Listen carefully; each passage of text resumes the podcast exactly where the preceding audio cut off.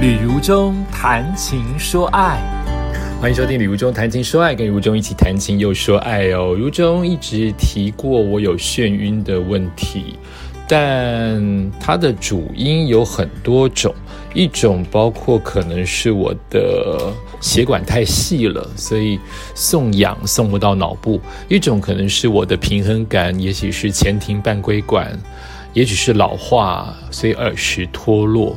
那还有一种可能就是压力吧。那这个压力，呃，年纪越大，以及徒步环岛之后，我有试着排遣，所以眩晕就变成，呃，和我和平共处。但入冬以来，经常发生啊，就每一天都微微浅浅的晕晕的。感谢老天爷，他并没有大晕哦，都是小小的晕晕的。然后。呃，之前我也提过，我眩晕发生的主呃第一次的原因，可能是因为我太疲倦了，然后我跑了一个比较长的练跑，好比我平常跑八到十，那天我跑了十四到十五，疲倦的跑的当下就觉得好像身体哪里怪怪的，然后睡到清晨三四点就眩晕大发作，那。我想还有一个原因就是我有睡眠问题，所以今天要谈谈我的睡眠问题啊。呃，睡眠睡不好，人生绝对是黑白的。睡眠会让你补充你的体力，会让你休息好，会让你的身体自动的修补，会让你人生有春天。你如果没有老化，如果没有睡眠问题的人，听不懂我在说什么。有些人度孤就睡着了，看电视就睡着了，坐沙发就睡着了。那有些人可能一夜难眠呐。那我的睡都睡得着，但是我睡不深，常常醒，脑子一直在转。比如说，呃，我其实从小到大都是被噪音吵出来的。年轻的时候容易睡着，因为我年轻。年纪越大，那个噪音的忍受程度就越来越浅。我以前小时候住在市场唱片行的楼上，所以它是一直有着噪音。后来的噪音主要是我的。对不起哈，是我的母亲产生的，因为她要顾我们的三餐，所以她非得早上去买菜做早餐给我们吃。而我的房间要么两间都是如此哈，要么第一间就在厨房的旁边紧邻着，所以炒菜、洗衣机的声音通通都会在一早六点就把我吵起来，我就继续睡。然后另外一个房间是在大门口。窗户紧邻着开门的开关，那我的母亲及我的家人可能不懂要有礼貌对于家人，所以永远都是甩门的状态。我就一直是被跳起来的惊醒，这样子到活到了三十岁之后，我买了我自己的新房子，然后年纪越来越大了，就呃或多或少就有产生了睡眠的问题。我通常的睡不着，一个就是心里有事啊。现在真的比较好，因为懂得如何排遣压力。呃，当时可能第二天有大的活动，我就比较浅眠。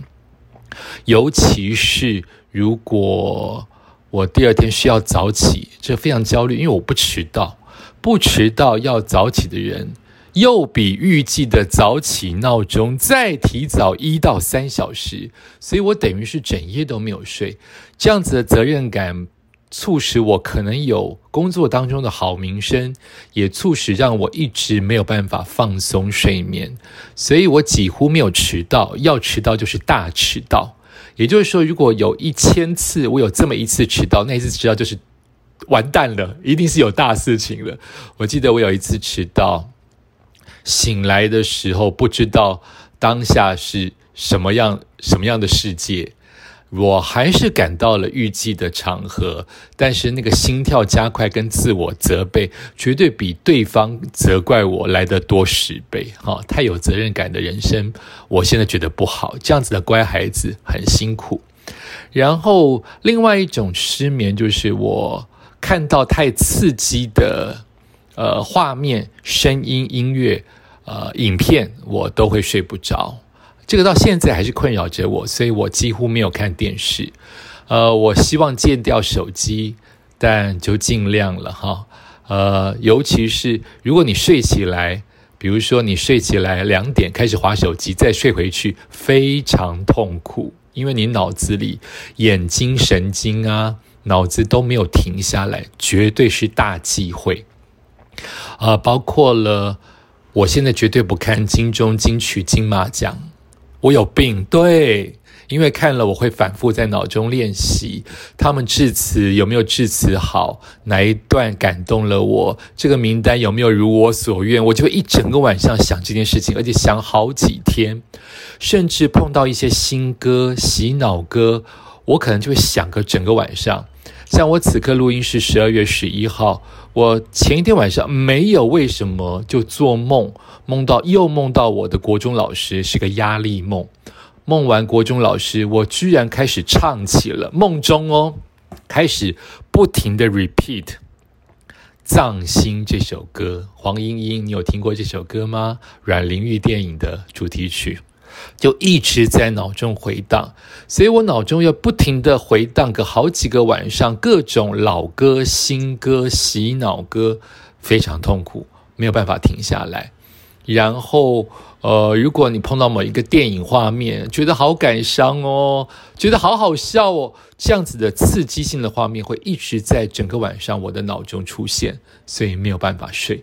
因此，我几乎戒掉了全部的电视，我的电视机已经坏掉了，我没有修，我的有线电视剪掉了，我完全没有看。我不想让政治新闻、社会治安新闻、任何一个演艺新闻打扰我。唯一关心的就是我的睡眠。好，用这么的，你可以说主动积极，你也可以说极其被动的方式解决。我尽量不吃药睡眠，因为吃药睡眠第二天都会软绵绵的，没有精神，尤其是配上了眩晕。但有时候很怕眩晕发作，或者是呃真的太痛苦，那个睡不着，我还是会。非常偶尔的借由半颗的睡眠药让我睡觉，然后哦旅游啊，呃主持大活动啊，呃晨跑啊，我就很讨很讨厌早起，因为我不迟到。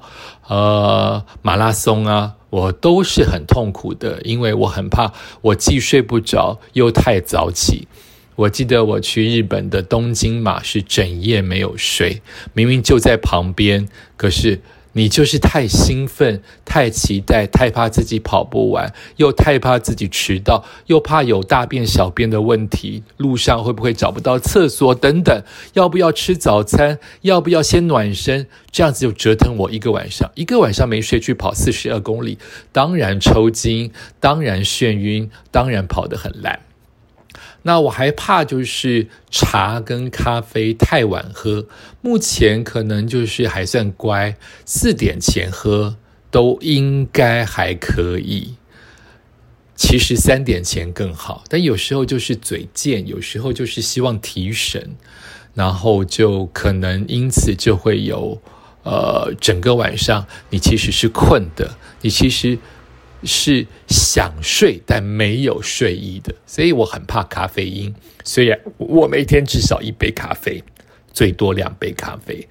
呃，也有碰过那种，比如说我忽然呃做了奇怪的梦，那这些梦有些可能是压力梦，有些可能是我日有所思夜有所梦，也有可能没有为什么的梦。而这样子的梦，如果它是一个。很深入的沉静的梦，我还没有这么的疲倦。我最怕的梦就是我的现实是醒着的，也就是说，外面此刻我的窗外有噪音、有救护声，我都听得到，但我在做梦。所以这两件事情连起来，比如说我梦正在梦在湖边游泳，好比这样子，我听见了现实生活当中。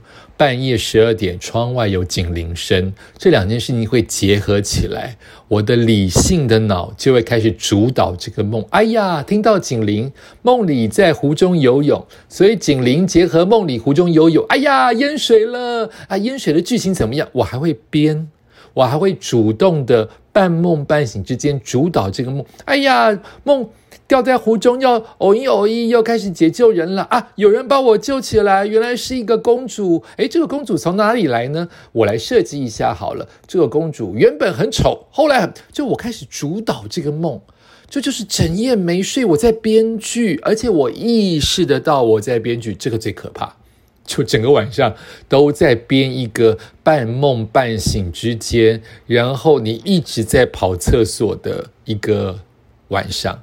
所以我的睡眠问题并没有那么积极的借由睡眠科的药物，呃，我大部分都是靠自我的疗疗愈以及。